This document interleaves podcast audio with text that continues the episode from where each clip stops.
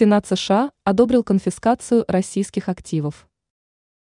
Комитет по иностранным делам Сената США одобрил законопроект, позволяющий конфисковать активы России для оказания помощи Украине. Законопроект, известный как Закон о восстановлении экономического процветания и возможностей для украинцев, получил поддержку комитета в 20 голосов против одного. Законопроект предоставляет президенту США полномочия конфисковывать российские суверенные активы, замороженные в США, пишет Reuters.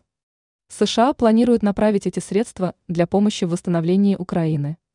В случае реализации такого плана законопроект будет первым в истории, когда США конфисковали активы Центробанка страны, с которой не воюют.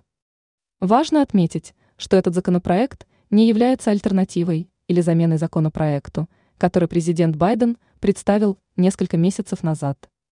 Речь идет о 60 миллиардах долларов срочно необходимой финансовой помощи для Украины. Ранее в США придумали способ легально конфисковать замороженные активы РФ.